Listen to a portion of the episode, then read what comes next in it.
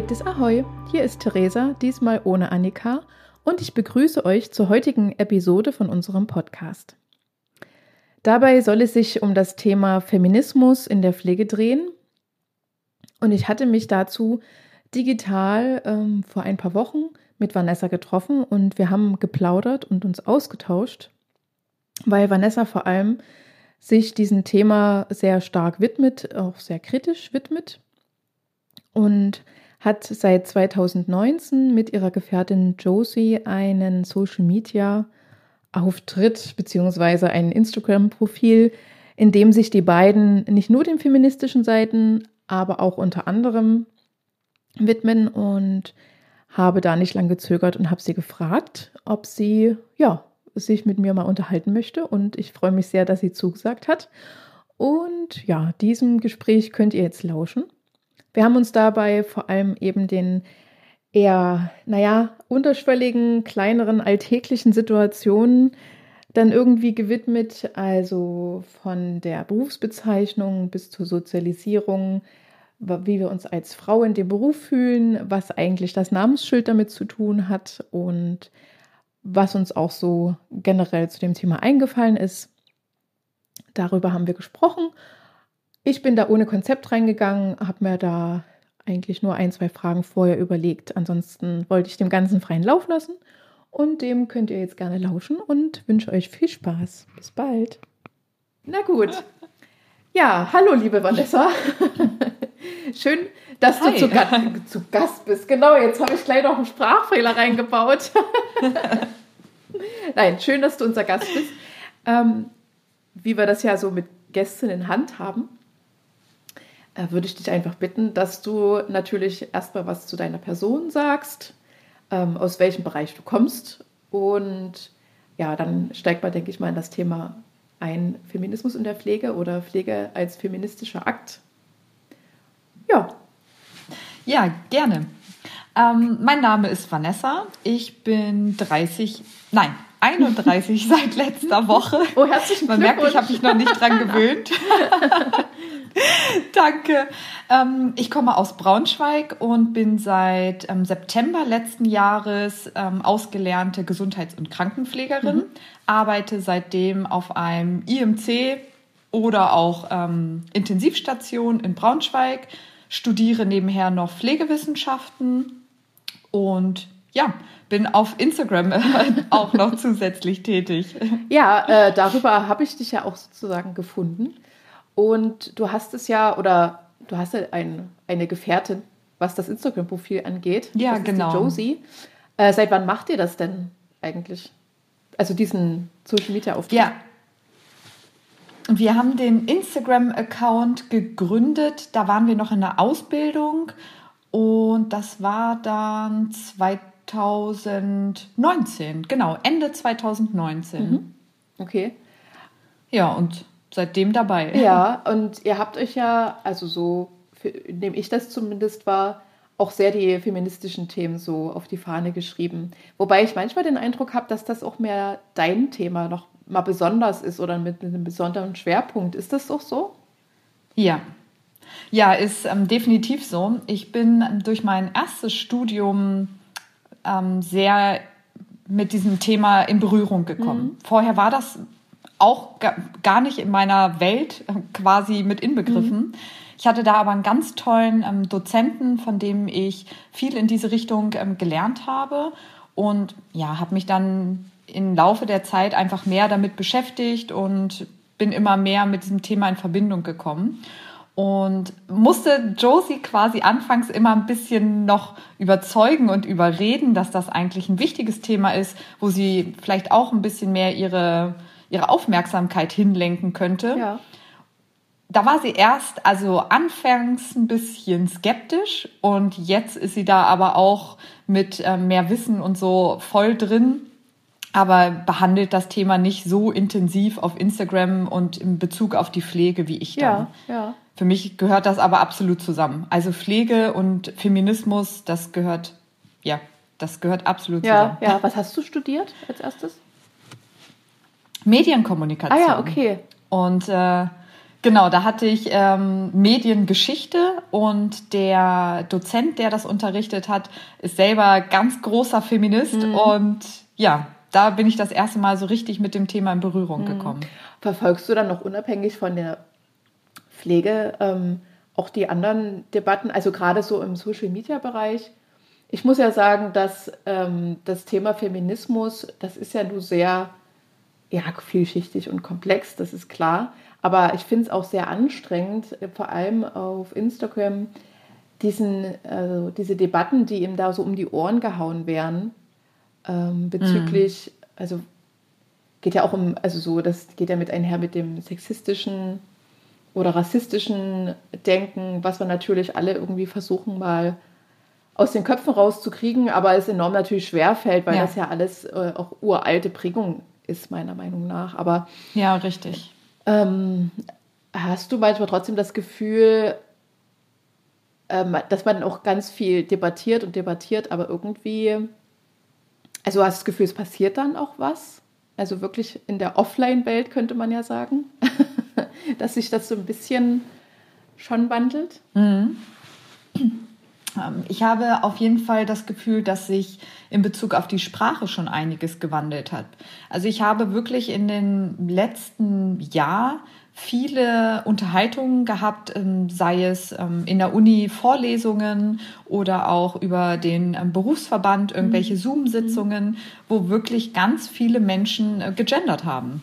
Und bei uns an der Hochschule ist das äh, ja absolut gang und gäbe, mhm. dass dort die Professorinnen gendern und in dem Fall würde ich sagen, ja, da, da beobachte ich eine Veränderung und dass immer mehr Leute sich mit dem Thema auch beschäftigen und das nicht eben nur als so ein rotes Tuch sehen.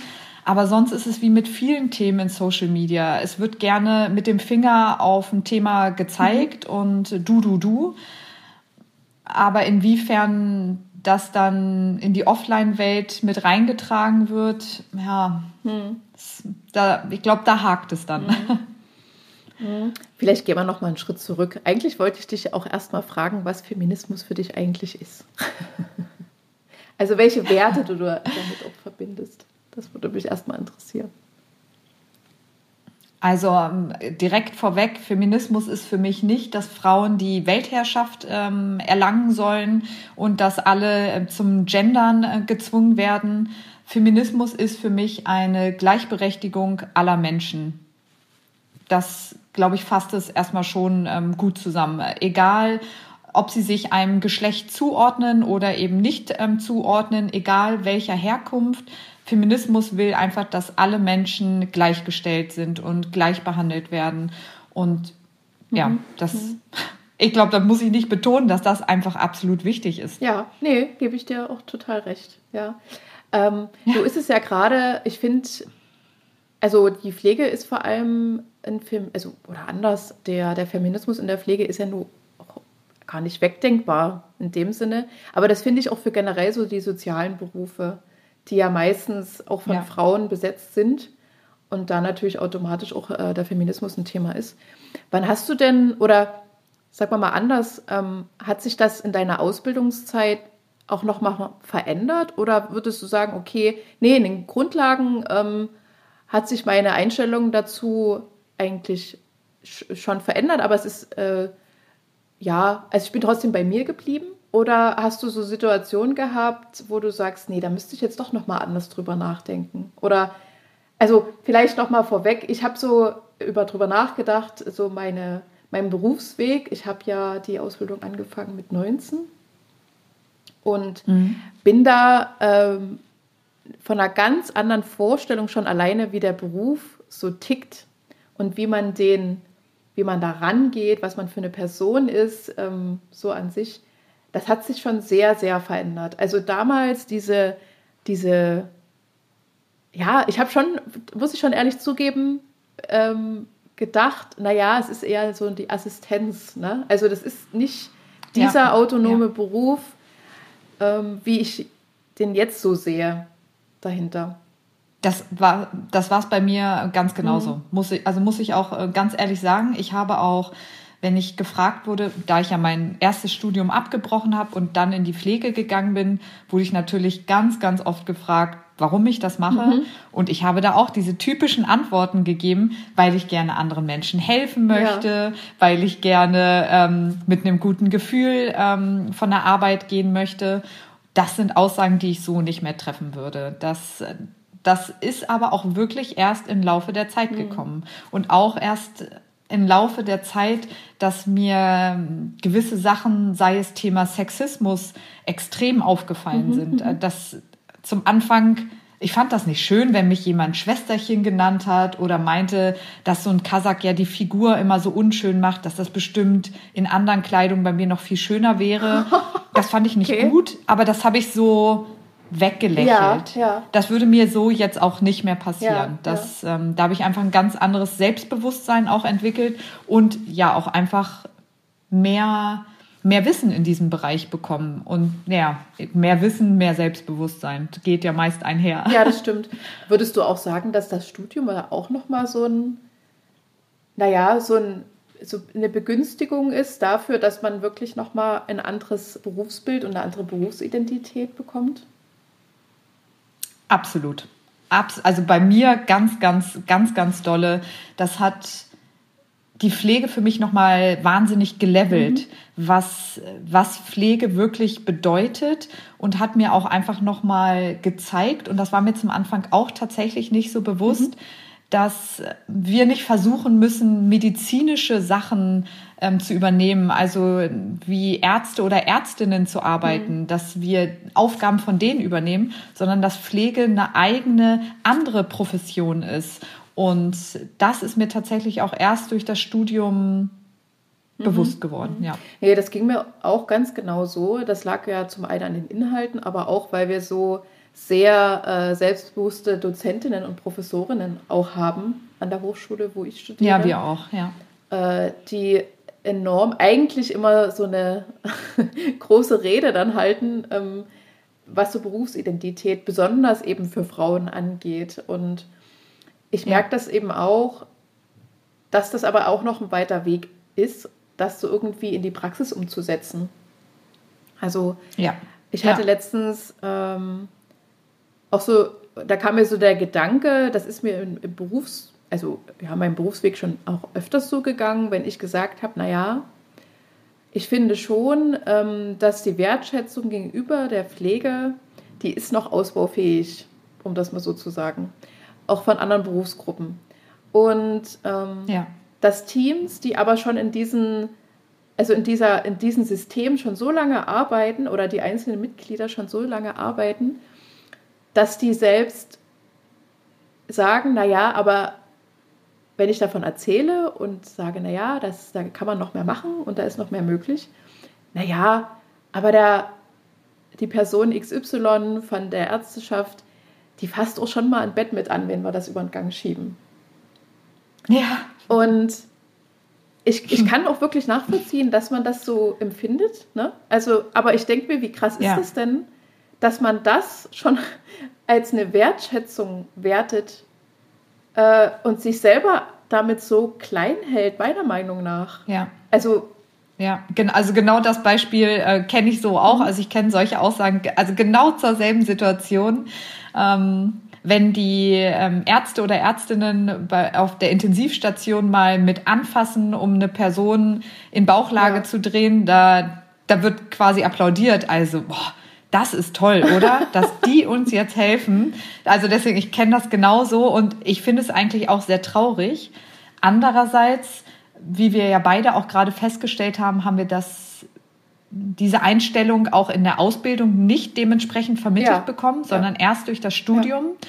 Und da frage ich mich halt eben auch, wie soll sich das ändern, wenn natürlich die allermeisten diese Ausbildung durchleben, mhm. anscheinend gar nicht dieses richtige, in Anführungszeichen, ähm, Bild der Pflege vermittelt bekommen, mhm. sondern eher diejenigen, die noch studieren gehen. Und wie wir wissen, sind das halt die wenigsten. Mhm.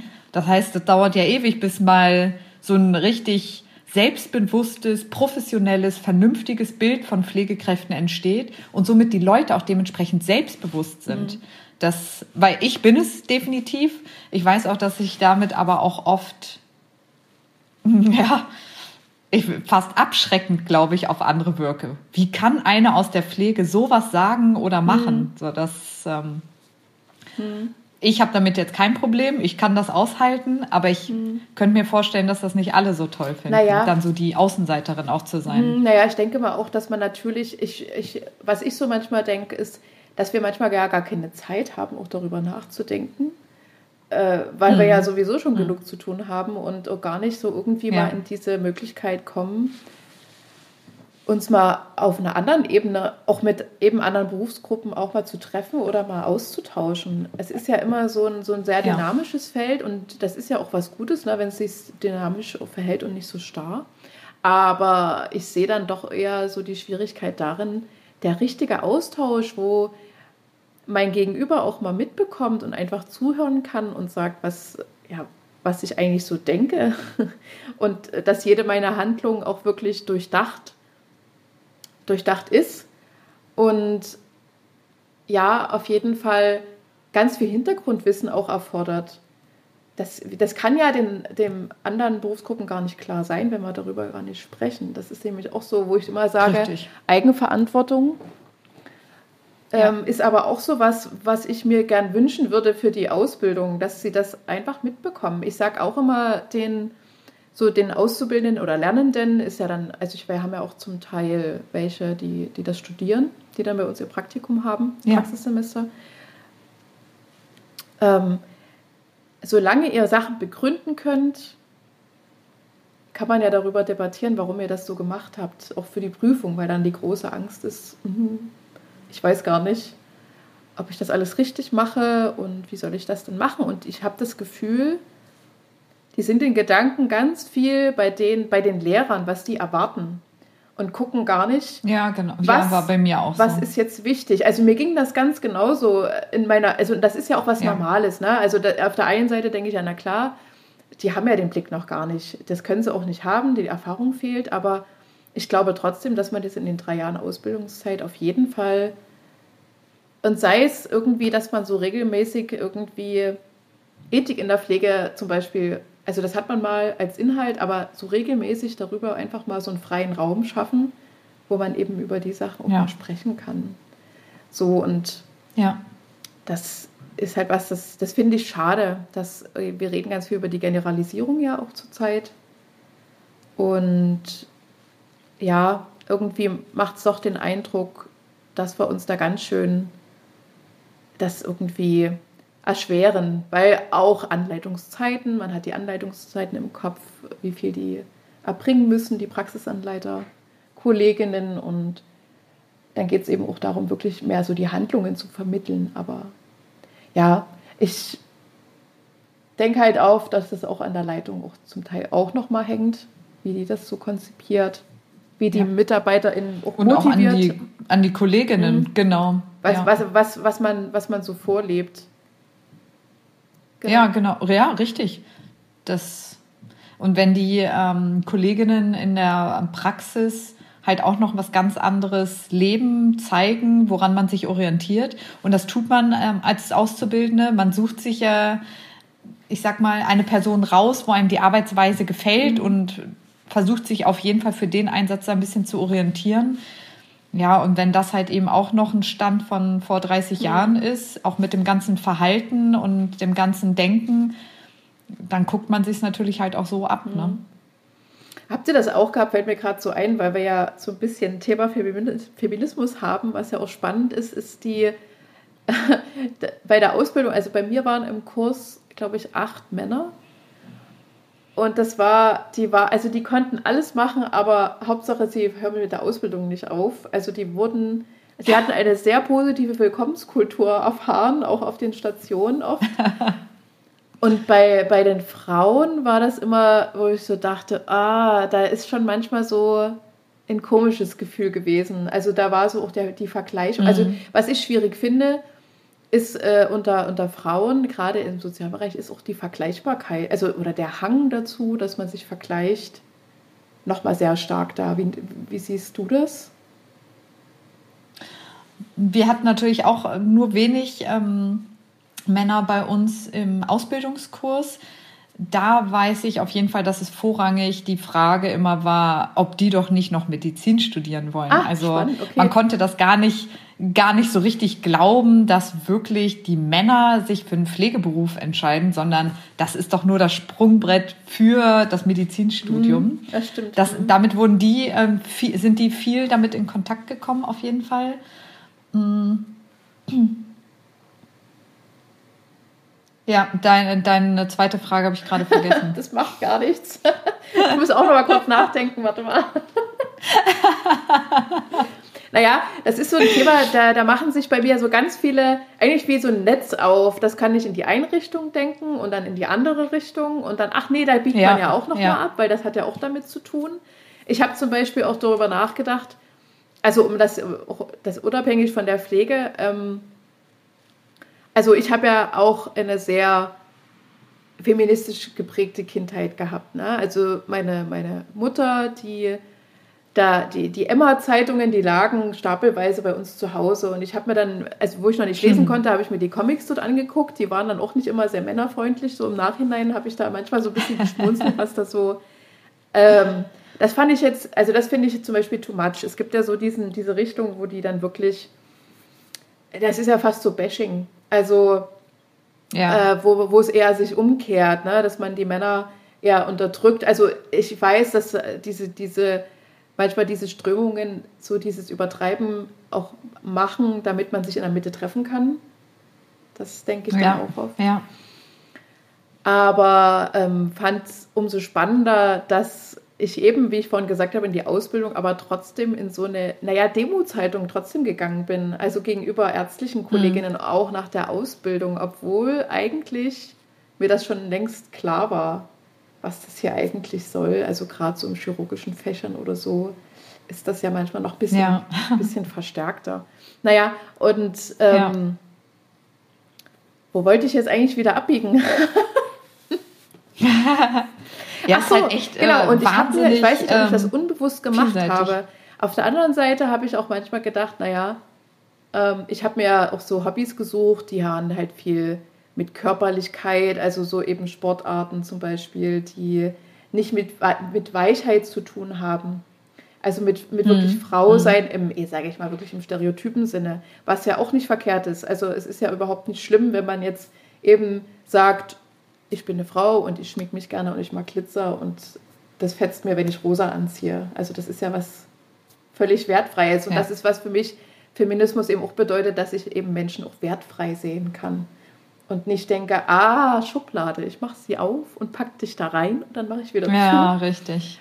richtig. Ähm, und worauf ich hinaus wollte, war, dass ich aber trotzdem gemerkt habe, dass man, dass ich versucht habe, also auch so um Anerkennung zu kriegen, oder was heißt Anerkennung, auch mich, um mich auf diese Ebene zu begeben, also so männliche Attribute auch dann irgendwie übernommen habe. Mhm. Und das mhm. ist mir auch manchmal in Gesprächen äh, so mit ärztlichen Kollegen auch manchmal so gegangen. Ne? Also dieses locker-flockige, wie die, also manche Kollegen da waren, oder so auf Coolness und ja, und irgendwie, als ob das so übergesprungen ist, ähm, habe ich versucht, mich darauf so auch einzulassen und bin da nicht mehr so bei mir geblieben.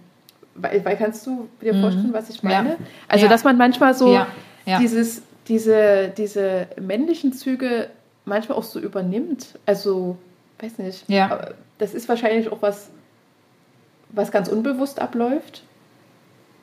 Aber für die, für die Pflege würde ich mir dann halt auch wünschen, dass, dass es irgendwie auch so ja möglich ist, äh, facettenreich zu bleiben. Ne? Also eben diese Vergleichbarkeit, weil du gesagt hast, mit der Ärzteschaft und Sprungbrett, dass die, wenn Männer in die Pflege gehen, das ja nur als Sprungbrett nutzen. Und da ja. habe ich gedacht, ja, das gab es auch bei manchen, äh, bei manchen Auszubildenden, also die weiblichen.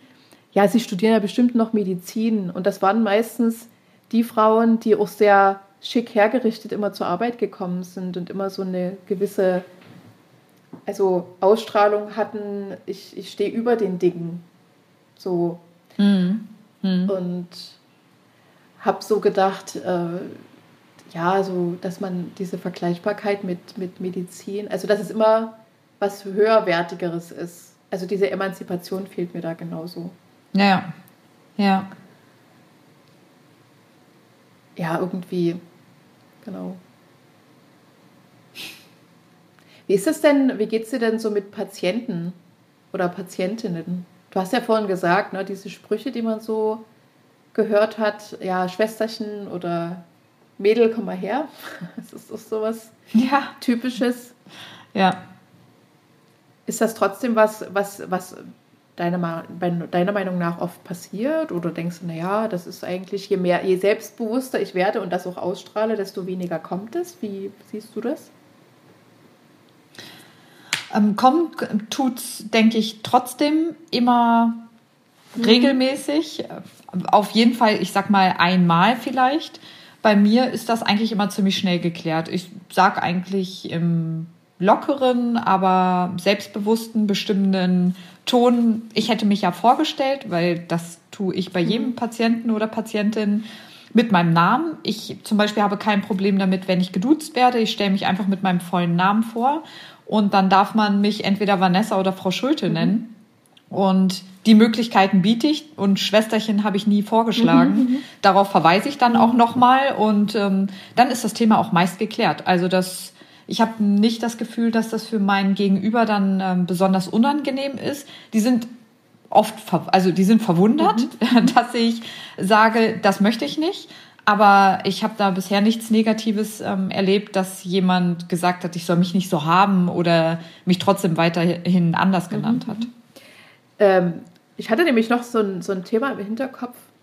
Äh, gut, dass du es jetzt quasi gute Überleitung gesagt hast mit deinem Namen. Weil wir hatten jetzt tatsächlich, also bei meinem Arbeitgeber, so die Diskussion, ähm, das, ist, das kommt auch immer mal wieder und das kenne ich auch von anderen Krankenhäusern, das Thema des Namensschildes. So, es gibt ja mhm. nur einige Kollegen, äh, Kolleginnen vor allem eigentlich, die wollen gar nicht den vollen Namen da stehen haben. So. Äh, ja. Die wollen aber auch nicht Frau so und so stehen haben, sondern am liebsten Schwester Nadja ja. zum Beispiel. Und allgemein ist es ja immer, also schon seit Jahren oder eigentlich fast ein Jahrzehnt, ähm, kriege ich immer mal mit, so die Debatte darüber, ob man sich jetzt mit dem Nachnamen vorstellt oder äh, mit dem Vornamen, mit dem Zusatz Schwester XY. Ja. Ja. So, erstmal ganz offen reingefragt. Du hast ja jetzt gesagt, du machst es mit deinem vollen Namen. Ja, ja. genau. Ähm, aber so eine, wie ist da deine Meinung dazu? Ähm, ja, auch vielfältig, sage ich mal. Ich kann die Personen verstehen, die sagen, sie möchten nicht, dass der volle Name zum Beispiel auf dem Namensschild steht. Das, ja, das, das verstehe ich. Ähm, dennoch dieses Schwester mhm. und dann mit dem Vornamen ähm, verknüpft, das dürfen, sage ich mal, bei mir nur die Älteren, die wirklich auch Schwestern sind, weil so wie ich, ich habe diese Berufsbezeichnung gar nicht. Da finde ich, also ist Schwester ja per se schon mal falsch, mhm. ähm, die Bezeichnung. Mhm. Ja, und es ist, wir hängen da einfach an, in alten Strukturen fest, wenn wir weiter dieses Schwester und Vorname ähm, bedienen. Es wird ja dann immer so dieser Vergleich ähm, herangezogen von Menschen, die in der Bank tätig sind. Da würde sowas auch niemals vorkommen. Da ist das Herr Müller oder mhm. Herr Schulze und mhm. das ähm, sowas bräuchten wir auch, damit es eben dementsprechend Wertschätzung und Respekt zeigt. Mhm. Also für mich persönlich ist es, deswegen ist es der Vor- und Nachname man muss mich nicht siezen, um mir Respekt und Wertschätzung gegenüber mhm. zu bringen. Ich finde, das geht auch, wenn man duzt. Mhm. Ähm, ich möchte aber auch eine gewisse professionelle Ebene haben. Und ich glaube, das können manche Patienten und Patientinnen nicht so gut, wenn man denen quasi das Du ermöglicht. Mhm. Dann rutschen sie doch schnell wieder in dieses Schwester Vanessa und auf so ein anderes Niveau, mhm. was ich halt eben nicht mhm. möchte. Und dann ist vielleicht manchmal das Sie doch angebrachter, um einfach diese Professionalität, diese Distanz mhm. dann doch ein bisschen zu wahren. Ist halt auch echt von meinem Gegenüber ähm, mhm. abhängig, ja. Mhm. Ja, ich finde es auch gar nicht so einfach und finde, es ist deswegen für mich auch so ein feministisches Thema, weil ich finde, dass es sogar, dass ich mir vorstellen kann, dass die Hemmschwelle, jemanden also beim Vornamen zu nennen, also jetzt ähm, in der Mail zum Beispiel. Das ist so ein, irgendwie ähm, triggert mich, das muss ich auch ehrlich zugeben, mich das jetzt zurzeit mehr an, seitdem ich die Leitungsposition übernommen habe. Wenn mich aus dem Haus, ja. also so eine, äh, sagen wir mal, kann jemand von der Wirtschaft sein oder von der EDV oder so, die Mail beginnt mit äh, Liebe Schwester Theresa. Und da wird zum ja. einen äh, für mich eine persönliche, äh, persönliche Ebene aufgemacht, die ich nicht möchte. Ich verstehe ja. es auch gar nicht. Warum kann man nicht mich Frau Donat nennen? Also das ist, ja. das ist, ich, ich, ich frage mich das tatsächlich, ähm, woran das liegt. Und dann habe ich mich gefragt, was würde denn sein, äh, wenn ich ein Mann bin? Genau das habe ich mich auch gerade gefragt. Würde dann wirklich würde man da bei einem Mann auch äh, Bruder Alexander Pfleger Christoph? Ich glaube, ja. Also ja. Ich, ich, das ist jetzt eine Mutmaßung, ja. Also ich kann mir vorstellen, dass das da nicht passiert. Kann ich mir auch vorstellen. Ich weiß es auch nicht, aber ich ich könnte es mir auch weil, vorstellen. Weil, wie du ja. sagst, wir sind ja in solchen Denkstrukturen drin und ich finde es immer so krass. Also das ist bei anderen Themen geht mir das genauso. Ob das jetzt Religionen sind zum Beispiel oder Gesetzgebungen genauso. Ne? Man, das ist ja alles auf Gedanken basierend. Also das ist alles mal entstanden, weil sich das irgendjemand mal im Kopf ausgedacht hat und jetzt kommen wir da nicht mehr raus. Ja. Weil, sich, weil wir oder, oder fragen uns tatsächlich, wie wir da rauskommen, statt einfach zu sagen, wir machen das jetzt mal so. Also ja. das, ich, ja. ich finde es eben auf der einen Seite faszinierend, auf der anderen Seite äh, weiß ich noch nicht so richtig, wie ich damit umgehen soll, ähm, weil eben diese weil ich mir dann auch so, naja, wie soll ich sagen, so, so ablehnend vorkomme, wenn ich das jetzt nochmal diskutieren will, warum ich das nicht möchte.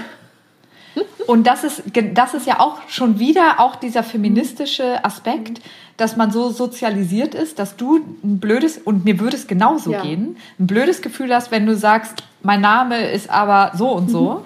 und nicht Schwester irgendwas. Mhm weil man ja als Frau ja auch gerne die sowas äußert, ja gerne auch als guck dir diese Zicke an, hochnäsig, jetzt ist sie hier in der Führungsposition, jetzt meint sie, dass sie was Besseres mhm. ist. Das ereilt Frauen ja dann mhm. auch sehr schnell. Mhm. Und mir, ich hätte definitiv auch ein, ein ungutes mhm. Gefühl, mhm. wenn ich sowas kommunizieren würde, dass ich das nicht möchte. Ja. Mhm. Aber das ist halt. Das sind einfach ja, alte Strukturen. Ne? Wir wurden alle so sozialisiert und ähm, wenn man sich da nicht aktiv mit diesen Themen beschäftigt und aktiv versucht, ähm, da einen Schritt ähm, weiterzugehen, mhm. dann bleiben wir da stehen und machen es auch in 100 Jahren noch so. Mhm. Aber ich finde das eine gute Idee, sich einfach mit vollen Namen vorzustellen. Also ich glaube, das probiere ich auch mal aus, weil das, ich, ich, ich, ich schwänzel immer drum herum und denke, ah, also eigentlich ähm, weiß ich auch noch nicht so richtig, weil eigentlich dieses Schwester Theresa, ich weiß, dass das, ich komme ja nur gerade aus dem Palliativbereich ursprünglich und ja. da ist das nochmal anders geklärt gewesen. Also die, die Professionalität mhm. hatte, von der Pflege hatte da nochmal einen ganz anderen Stellenwert, finde ich. Mhm, okay. Ähm, ja. Also das war schon, wo ich sage, das ist ja wie, also da gibt es auch andere Fachbereiche, wo das bestimmt ähnlich, wo es einfach darauf ankommt, dass ein Team auch funktioniert und auch offen miteinander spricht. Ja. Und de dementsprechend auch sowas wie Supervision regelmäßig hat. Ne? Also das, das merkt man schon sehr. Klar, es gibt da genauso die gleichen Baustellen, ähm, was, äh, was Kommunikation angeht, aber es ist nochmal wirklich was anderes und da habe ich keine, ja, keine Gedanken so gehabt, äh, auch gegenüber Patientinnen. Das war denen klar ähm, und haben mich auch dementsprechend auch wertgeschätzt. So. Aber das ist ja. tatsächlich in anderen Fachbereichen nochmal eine andere Sache, finde ich. Also das ist gar mhm. nicht so, dass mhm. ich das, dass ich da immer so den, den Finger draufhalten will, aber ich kann es auch nicht hinterm Berg halten. dass ich darüber ja, richtig. reden und das möchte. sind halt eben auch diese, mhm. Ja. Oder es sind halt auch diese kleinen Schritte, die, ähm, die zu Veränderungen mhm. führen. Ne? Das ist, ähm, das sind genau die Situationen, die meiner Meinung nach eben auch angegangen werden müssen, mhm. um eben irgendwann einen großen Schritt und einen großen Stein ins Rollen zu bringen. Das ist, mhm. ja. Und Totschweigen, ja. Mhm. Und was hat man schon zu verlieren? Außer dass derjenige jetzt denkt so, Was ist bei der los? ja, das, das, das, da hast du recht, das stimmt schon. Aber es macht halt auch eine Stimmung, zum Teil, die, ähm, die dann erstmal auch manche Teams dann auch zwangsläufig dann mit aushalten müssen irgendwie, weil die ja. Kommunikation ja, dann ist bei dir in deiner hoch bekommt. Und das, ja. das ist schon ähm, gar nicht so leicht, diplomatisch und so ein bisschen mit, mit ja, ein bisschen Entschleunigung daran zu gehen und zu sagen, ich gucke mir das mhm. erstmal an, weil und mein großes Thema ist ja eigentlich innerlich auch so Ungerechtigkeiten. Also wenn ich merke, irgendwie fühlt es sich nicht fair an, äh, tue ich mich schon sehr schwer, da einfach erstmal vielleicht auch ein bisschen strategisch vorzugehen und zu sagen, ich gucke trotzdem erstmal mir das an und nutze ja. die Chance äh, für, eine, für einen Austausch. Aber da komme ich wieder drauf zurück, was ich gesagt habe, die Zeit fehlt halt oft da auch. Und mhm. ähm, ich finde das halt so schade, weil du ja auch gesagt hast, so was, was für Attribute eben so damit verknüpft sind. Ne? Sie wird zickig, hysterisch, ist ja auch so ein gern benutztes Adjektiv. Ja. Und ich habe manchmal das Gefühl, ähm, dass das, dass der, also es gibt ja viele KollegInnen, die gehen ja ähm, sehr, naja, von frustriert bis ich habe ein schlechtes Gewissen vom Dienst, weil sie, weil sie glauben, dass sie den Dienst nicht gut gemacht haben. Ja. Was mir so leid tut, weil ähm, ich denke fast, ähm, dass das auch daher kommt, weil man sich so eben vergleicht oder wenn man das Gefühl hat, man muss ganz viel tun, aktiv und dieses, dieser dienende Aspekt, ich muss immer so parat stehen und ich und die zerpflücken sich ja, ja. so innerlich, ne? Wenn, und übernehmen, ja. klar übernehmen wir ganz viele Aufgaben und wir ziehen halt auch durch und äh, ja, denkt manchmal, ja, ich, einfach Nein sagen zu können und das eben auszuhalten, wenn man dafür in dementsprechend auch eine Wertung dafür kassiert. ja. Und eben gerade was so Familie angeht, also äh, ich finde das auch ganz stark auch da vertreten, dass, dass, dass man als Frau geht man in die Pflege und hat dann die Schichten und hat noch Familie zu Hause und irgendwie, wenn man dann sagt, mein Kind ist krank, ja, wieso bist du dann auf Arbeit? Wer passt denn ja. auf dein Kind auf? Und ja, irgendwie so, so diese, dieser Gedanke dahinter, dass das auch da super schwierig ist, dem allen, also das Gefühl, dass man allen nicht gerecht wird, ich glaube, ich kann mir, also das habe ich genauso.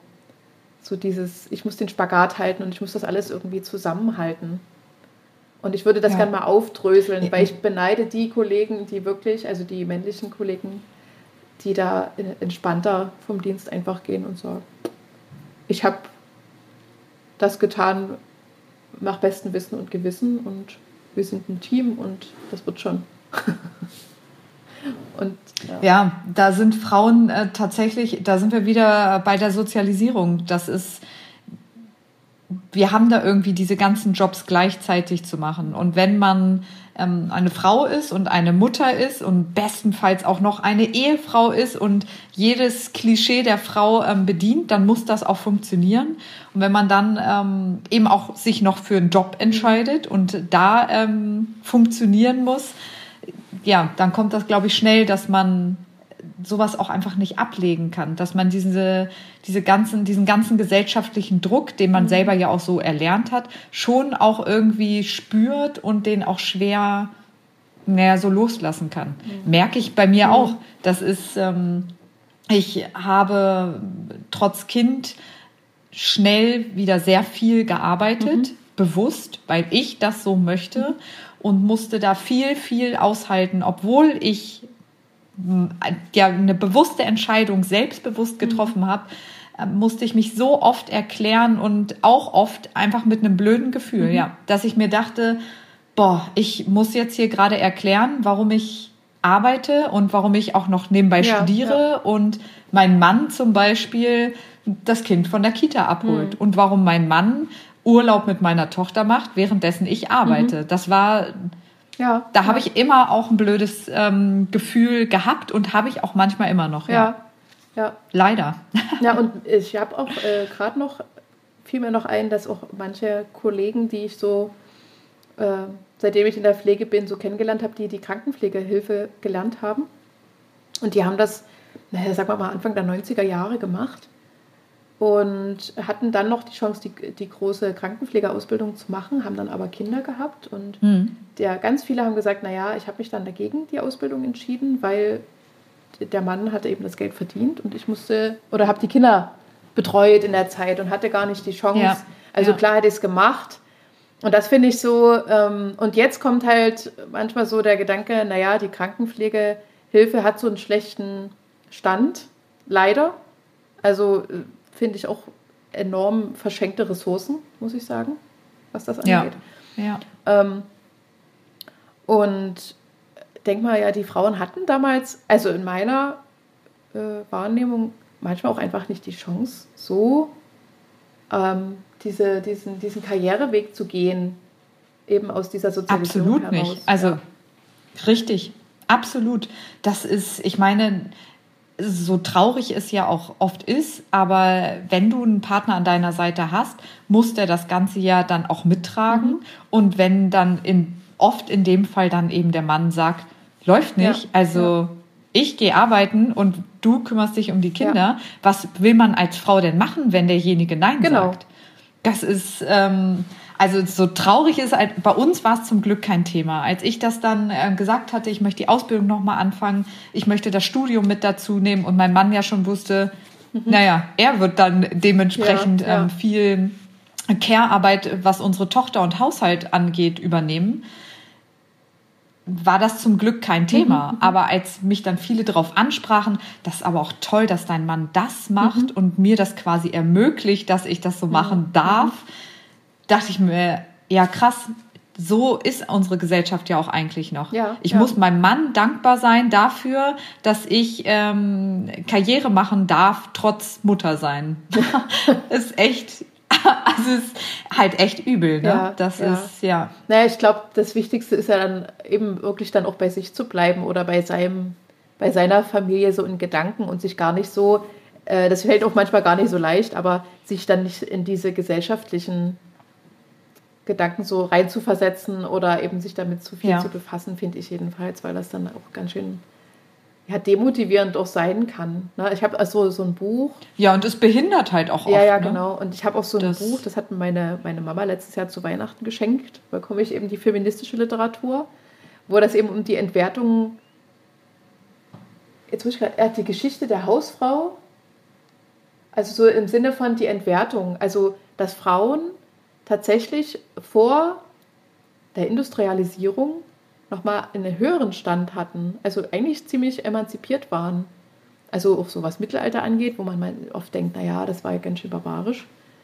Aber was ja. das angeht, ja. äh, jede Person einfach ein Handwerk hatte und das klar war, dass beide in der Partnerschaft zum Beispiel ja, da genau. arbeiten und seitdem ja, äh, ja, doch schon Industrialisierung eigentlich so der, der Start war, wo es dann so ging, naja, die Erfindung der Hausfrau, jetzt habe ich es, so ist der Titel, die Erfindung der Hausfrau, die Geschichte einer Entwertung. So rum war es, genau. Und ich habe gedacht beim ja. Lesen trotzdem, es kommt mir auch vieles bekannt vor, ähm, eben in diesem Krankenhausbereich, so an sich. Ja, total. Weil wir da auch einfach diese ganz wir bedienen ja quasi alles. Die hierarchischen Strukturen, Männer, die Ärzte führen die höhere Tätigkeiten, äh, die höheren Tätigkeiten aus, ähm, haben, genießen das höhere Ansehen äh, vor den Patienten und Patientinnen. Ähm, die Frauen machen die helfenden ähm, Tätigkeiten, die niedrigeren, die, wo man ein gutes Herz für haben muss und so. Das, also, das bedient ja so viel, dieser Beruf, das ist ist mir aber auch tatsächlich erst im Laufe der Zeit bewusst geworden. Mhm. Ich habe mich ähm, vor allen Dingen ähm, in letzter Zeit häufiger gefragt, ob ich mit meinem Stand jetzt zu dem ganzen ähm, Thema, sage ich mal ganz groß, Feministenblase, ob ich mich tatsächlich auch jetzt nochmal für die Ausbildung entscheiden würde. Unabhängig ja, von, ja. wie sind die Bedingungen und sowas alles, sondern würde ich wirklich nochmal in so einen sexistischen, rassistischen, hierarchischen Beruf ja. gehen. Das, ja. Ähm, ja, das ist eine berechtigte Frage, die habe ich mir auch schon gestellt. Also äh, zum Glück kann ich jetzt das nicht mehr ändern, weil ich denke, wir sind schon gut da, wo wir sind. und das ist auch wichtig. Genau. Aber ich kann genau. total nachvollziehen, ähm, warum, warum es gewisse Charaktere in Führungspositionen gibt und die bleiben da. Und warum ja. die aus dieser Führungsposition rausgehen, wo man eigentlich sagen müsste, es wäre aber wichtig, dass die dort bleiben. Und das ist auch ganz persönlich so meine Motivation, weil ich habe da auch, also also ich bin ja jetzt nur wirklich nicht lange in der Position und hatte trotzdem so meine Momente, wo ich da, oder was heißt Momente, es waren schon sehr emotionale Tage, wo ich das wirklich nochmal sehr kritisch hinterfragt habe, weil ich zum einen zwar eine, gerne eine kritische Denkerin bin, aber auf der anderen Seite eben dieses Empathische ja genauso, auch gerade durch den Beruf, natürlich habe und viel, viel wahrnehme und manchmal dachte, das überreizt mich ja, das ist zu viel. Ich kann ja mit diesen auch so Ungerechtigkeiten zum Teil gar nicht, die will ich, also da habe ich mich ja. will ich das aushalten? Also ob ich es ja, kann, das mal kann, äh, kann, ich mir gut vorstellen. Ähm, und ich muss mal sagen, und das, ich glaube, da, ähm, ich denke auch nicht, dass Feminismus ein Einzelkampf wirklich ist für jeder für sich, sondern das ist, das ist was Kollektives meiner Meinung nach. Und ähm, ja. bin da super dankbar, dass dass ich solche ähm, Vorgesetzten habe, also meine Pflegedienstleitung und mein ähm, der Pflegedirektor, der einfach dem das sehr bewusst ist und sehr für die Pflege in die Bresche springt, ähm, gerade in, in, gewissen Runden. Schön, ja. Ähm, wo er sagt, nee, das ist die fachliche Pflegeexpertise, wann wird die denn zuletzt mal gefragt in der Visite? Also ist das ja. etabliert oder ist es eben nicht? Ist es noch eine Besonderheit oder gehört es mit dazu? Also so diese Nachfragen da wirklich auch gezielt zu stellen und da auch eine Rückendeckung zu haben und zu wissen, nee, das ist schon so in Ordnung und äh, auch zum einen zu wissen, dass man sowieso nicht alles perfekt machen kann auf Anhieb und dass das, ja. Sage ich ja. mal, keine, keine Folgen jetzt per se für mich hat, sondern außer ich, äh, ja, verdattel es richtig, aber... ja, aber also ist ja schön. Also das... Ähm ist schön zu hören, dass es da auch immer noch ähm, Arbeitgeber gibt, wo, wo dieser Blickpunkt einfach auch da ist, der gefördert wird und wo das unterstützt wird. Mhm. Aber ich finde, das kommt auch nochmal drauf an, äh, inwieweit eben die Vorgesetzten auch so sich berufspolitisch interessieren und engagieren. Ich denke, damit steht und fällt es auch, weil dieses ähm, ja, eigentlich ist ja feministisches Denken einfach nur der Wunsch nach, dass man emanzipiert miteinander irgendwie arbeiten kann. Und ich denke mal, dass das vor allem viele pflegeberufspolitische ja, Themen immer mit, mit sich bringt, dass man das ja. einfach auf Ebene, einer Ebene da besprechen kann. Jetzt hatte ich nämlich noch, ähm, noch den Gedanken, aber mehr so in Bezug auf auch Patientinnen, ähm, und zwar allgemein, wie wir Patienten manchmal unbewusst werden aufgrund ihres Geschlechts. Hm. Und dann äh, hatte ich nämlich letztens, weil die, äh, ja, die Feministin, die jeder kennt, Alice Schwarzer, die hatte da jetzt ja ein Buch rausgebracht mit dieser äh, Transsexualität und so eine, ich glaube, Streitschrift haben sie es genannt. Ich weiß nicht, hast, hast du es auch mitbekommen? Hm diese Debatte. Ja, ja. Und interessanterweise äh, habe ich da auch gleich an, an jemanden gedacht, den ich mal betreut habe ähm, im Arbeitsbereich, der mal ein Twitter war. Also es war keine, keine ja. Ge Geschlechtsangleichung, aber ähm, ein ähnliches Thema eigentlich, weil die, weil die Mutter von demjenigen, das war ja, weiß nicht, 50er Jahre oder so, gesagt hat, nee, wird ein Junge und das andere operieren wir weg. Nee, andersrum. So, er hat sich als Mann gefühlt später und äh, die Mutter hat entschieden, sie wollte gerne ein Mädchen haben. Also hat sie hm, gesagt, okay, okay. Äh, es, es, wird, wird ein Mädchen und die männlichen Merkmale operieren wir weg. Und er hat dann wiederum gesagt, nee, ich fühle mich aber überhaupt nicht so. Mm, und hat dann natürlich als Mann auch gelebt und hat sich dann also so in der Art umoperieren lassen, äh, die, die Brüste abzunehmen zum Beispiel. Also jetzt keine ja. komplett Geschlechtsangleichung, aber so zumindest, dass man es auf den ersten Blick eben nicht sieht. Ja. Und da ja. musste ich nämlich gleich dran denken und da die Brücke geschlagen, naja, ähm, ich nehme mich da auch nicht raus, dass ich manchmal wirklich Patienten nicht geschlechtslos sehen kann. in dem Zusammenhang. Wir werden ja auch so nicht groß, ne? Mhm. Guck mal, wenn eine Person schwanger ist, dann ist irgendwann immer die Frage, ähm, was es wird. Ein mhm. Mädchen mhm. oder ein mhm. Junge. Mhm. Und die Frage ist ja schon falsch. Mhm. Weil wir beurteilen doch nur die geschlechtlichen Merkmale und gucken, ist da eine Vagina oder ist da ein Penis? Ja, genau. Und das macht noch lang kein Mann oder keine Frau aus, aus dieser Person. Und ähm, Genau, ich glaube, da ist halt einfach schon der Anfang. Da ist der Anfang und das zieht sich in alles weiter. Als meine Tochter geboren wurde, ähm, hing ein rosa Schildchen ähm, an ihrem Bett. Bei dem Jungen daneben war es ein blaues mhm, Schildchen. Ja. Und ähm, so ist es ja wirklich von der ersten Minute, die du diese Welt betrittst, gibt es diese zwei Geschlechter, in die wir alles einordnen. Und sich davon frei zu machen, das, das ist unmöglich. Mhm. Es ist nur, glaube ich, wichtig, dass man sich dessen bewusst ist und eben immer wieder dann schaut und sich reflektiert. Und ich kann mich davon auch nicht freimachen, bin ich ganz ehrlich. Und es ärgert mich immer wieder, wenn ich merke, mir ist das wieder passiert und ich mhm. habe auch wirklich voll ins Klischee gedacht und das Klischee bedient.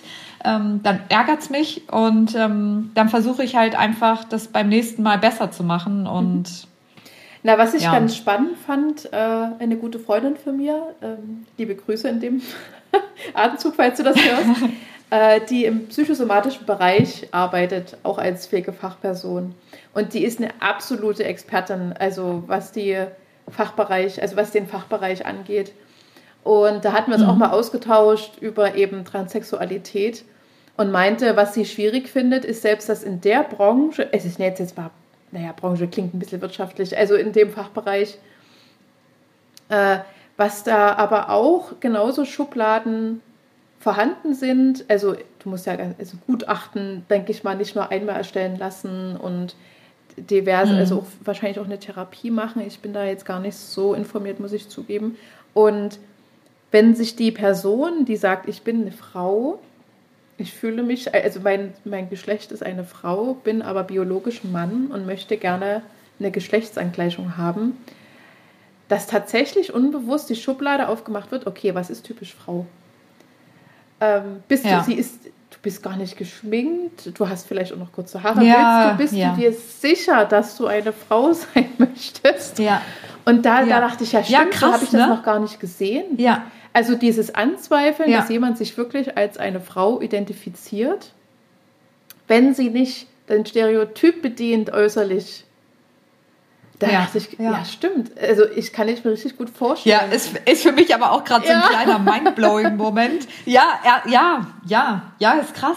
Ja, hast, hast du voll recht. Das ist ähm, ja. Also, dass es da tatsächlich ja. auch immer in, in, Teams so Diskussionen gab, naja, aber die, die schminkt sich gar nicht. Also, ich bin mir jetzt nicht so sicher, ob die wirklich ja. sich als Frau fühlt. Das ist, ja. Und das ist wieder. Muss am besten auch immer noch ein Kleid tragen und einen Rock, genau. damit es dann auch nochmal mhm. äh, weiblich ist. Das ist. Mhm.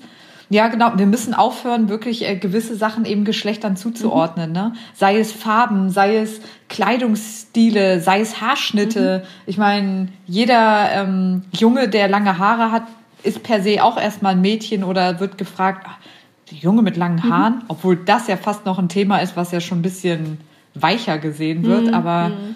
ja, hast du absolut recht. Ja, um, das macht natürlich auch diesen ja. Menschen alles noch viel schwerer. Ne? Umgekehrt war es auch so, ich habe als Kind immer kurze Haare gehabt. Ich war immer ein Junge. Ja, ich auch lange. ja, ich auch lange. Also ja. das äh, automatisch. Also gar ja. nicht mal. Also ich glaube, da gab es bestimmt auch Nachfragen. Ja, ist es wirklich ein Mädchen? also es, ja. Und ähm, ich habe ja, das ja, als meine, Kind meine. Tochter. Tatsächlich. Also das. Natürlich ja. nicht. Da hat man das ja auch noch gar nicht da hat man das ja noch gar nicht so, obwohl ich bei meiner Tochter ähm, beobachten kann, die ist jetzt vier, mhm. dass das auch immer mehr ähm, vom Außen, eben von der Gesellschaft dann doch auf sie eindringt. Sie zum Beispiel wurde von mir nie wie ein typisches Mädchen angezogen, mhm. dass sie rosa Sachen anhatte, pinke Sachen, sondern meiner Meinung nach sind Farben für alle da ja. und sie hat alles an Farben getragen. Alles das, was ich fand, was ihr steht, was ich gut fand, das hatte sie an. Also auch blau mhm. und grau mhm. und schwarz. Mhm. Und ähm, da kam natürlich auch, als sie klein war, immer ähm, erstmal, ah, das ist ja ein süßer Junge. Ja, nee, ist ein Mädchen. Aber hat doch einen blauen Pullover an. Ach, mhm. kann trotzdem Mädchen sein. Ähm, aber dass sie jetzt anfängt, obwohl sie es quasi anders kennt und ähm, anders vorgelebt bekommt, dass sie trotzdem jetzt anfängt, sie möchte die jungen Sachen nicht anziehen. Sie möchte, wenn wir einkaufen gehen, sucht sie sich bewusst pinke, rosane Sachen aus mit Glitzer, mit Einhorn, mhm. weil sie ein Mädchen sein möchte. Sie möchte lange Haare haben, sie möchte Spangen, die funkeln in den Haaren, haben und sagt das halt auch, weil sie ein Mädchen ist und sie ähm, sie möchte nicht aussehen wie ein Junge. Ja. Und ich weiß ja, dass sie es von mir so definitiv nicht hat, sondern dass das halt wirklich ja das ist, was sie von außen mitbekommt. Sei es der Kindergarten, ähm, äh, befreundete Pärchen und so. Und ähm, ja, krass. Da versucht man, ich sag mal so, gegen anzuarbeiten. Mhm. und ähm, die, Aus äh, die Einflüsse von außen sind dann doch eben einfach gigantisch, was sowas angeht. Ne? Ich denke auch, aber ich ja. ähm, denke auch immer bei, bei meiner Tochter, da mache ich das genauso, dass ich sage, und das würde ich mir wiederum auch für die, für die Pflegekolleginnen überall wünschen, dass man nicht nur äh, ja, hofft, dass man emanzipierter wahrgenommen wird, sondern dass man es auch zurückgibt, also gegenüber Patientinnen zum ja. Beispiel, dass man eben auch da wertfrei ist, weil da, denke ich, können wir uns auch an die eigene Nase fassen und sagen, auch da eine Emanzipation irgendwie zu, äh, zu haben und ähm, das nicht ja. auf diese Attribute runterzubrechen und zu sagen, naja, die ist jetzt wieder zickig, ich gehe da nicht mehr rein in das Zimmer oder ja. na, diese, diese Abneigung, die man da manchmal hat. Oder beziehungsweise, ich denke trotzdem, dass, dass es Patienten gibt, wo man das einfach, die, das matcht einfach nicht. Und das ist auch okay, aber ich würde mir da auch wünschen, dass man sich dann eben reflektiert und sagt, warum ist das so? Was, was, was piekst derjenige denn an, womit ich nicht umgehen ja, kann? Ja. Und ja. ja, so ein, einfach, dass es ein Miteinander natürlich ist. Das würde ich mir wünschen. Jetzt ist meine Katze hier, warte mal. so, komm, setz dich hin oder mach irgendwas anderes, aber nicht auf dem Schreibtisch. Okay. Ja, aber ich denke auch eben bei meiner, bei meiner Tochter genauso, dass es auch ein normaler Verlauf ist. Also, dass diese, diese Welt mit Glitzer und das ist ja so dieses Austesten.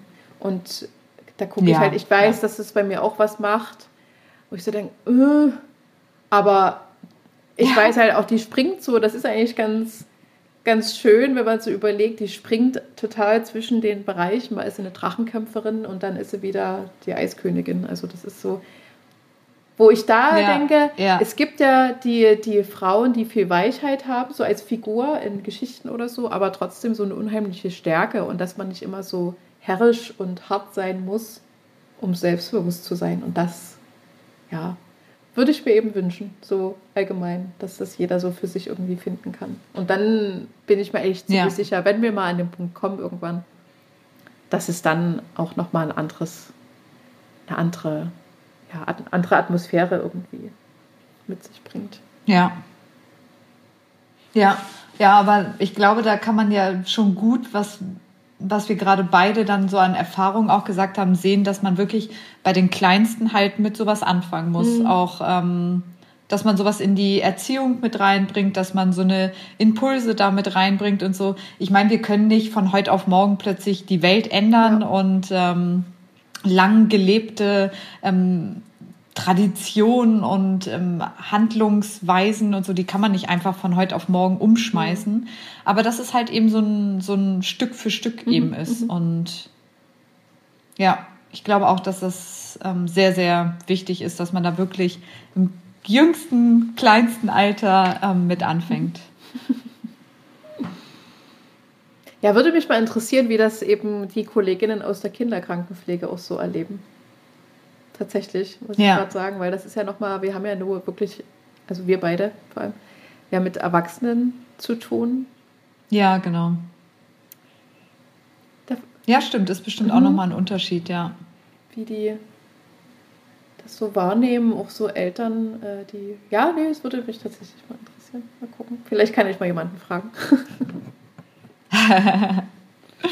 ja, vielen Dank, Vanessa. Ich danke dir. War sehr interessant. Ja, ebenso, ebenso. Manchmal denkt man sich, naja, hört da jemand eigentlich gerne zu? naja, weil man so, es ist ja mehr ein Austausch, ist ja keine wissenschaftliche Abhandlung von den Dingen, ne? Ja. aber irgendwie, äh, Obwohl man einige Fakten äh, von uns auf jeden Fall wissenschaftlich belegen ja, könnte. das, das auf jeden Fall. Das, das stimmt natürlich, aber so ein, so ein ungezogener Austausch, ich glaube, das ist dann manchmal, wenn das so ein, was ihm dann so für Gedanken kommt, wenn man sich eben mal nicht vorbereitet auf solche Themen, was da so Ja. aufploppt, das ist auf jeden Fall. Manchmal verstrickt man sich dann vielleicht auch ein bisschen zu sehr. ja. Ist bei dem Thema auf jeden Fall Mhm. gut möglich. Kennst du den, den Podcast Alles gesagt? Von der Zeit? Nee. Ähm, das ist auch total Nee. spannend, weil die laden sich dann ihre Gäste ein und reden so lange, bis alles gesagt ist. Und es gibt ein Schlüsselwort, das legen die vorher fest. Und wenn das gesagt ist, ist der Podcast auch zu Ja. Ende. Und da gibt es, die, Ah, die okay. Folgen sind acht Stunden, neun Stunden, fünf Stunden. Ach, krass. Ja, Weil ich, ich wollte gerade sagen, also um bei unserem Thema ähm, kannst du das zu transferieren, dann wäre das also ein langer Mhm. Podcast. Dann müsste ich nochmal aufs Klo zwischendurch. Ja, das, der Witz ist, dass sie sich äh, bei der letzten Folge, die ich über Kevin Kühnert gehört habe, äh, von der SPD, da haben die sich auch Essen bestellt und indisches Essen. Und da habe ich gedacht, na prima.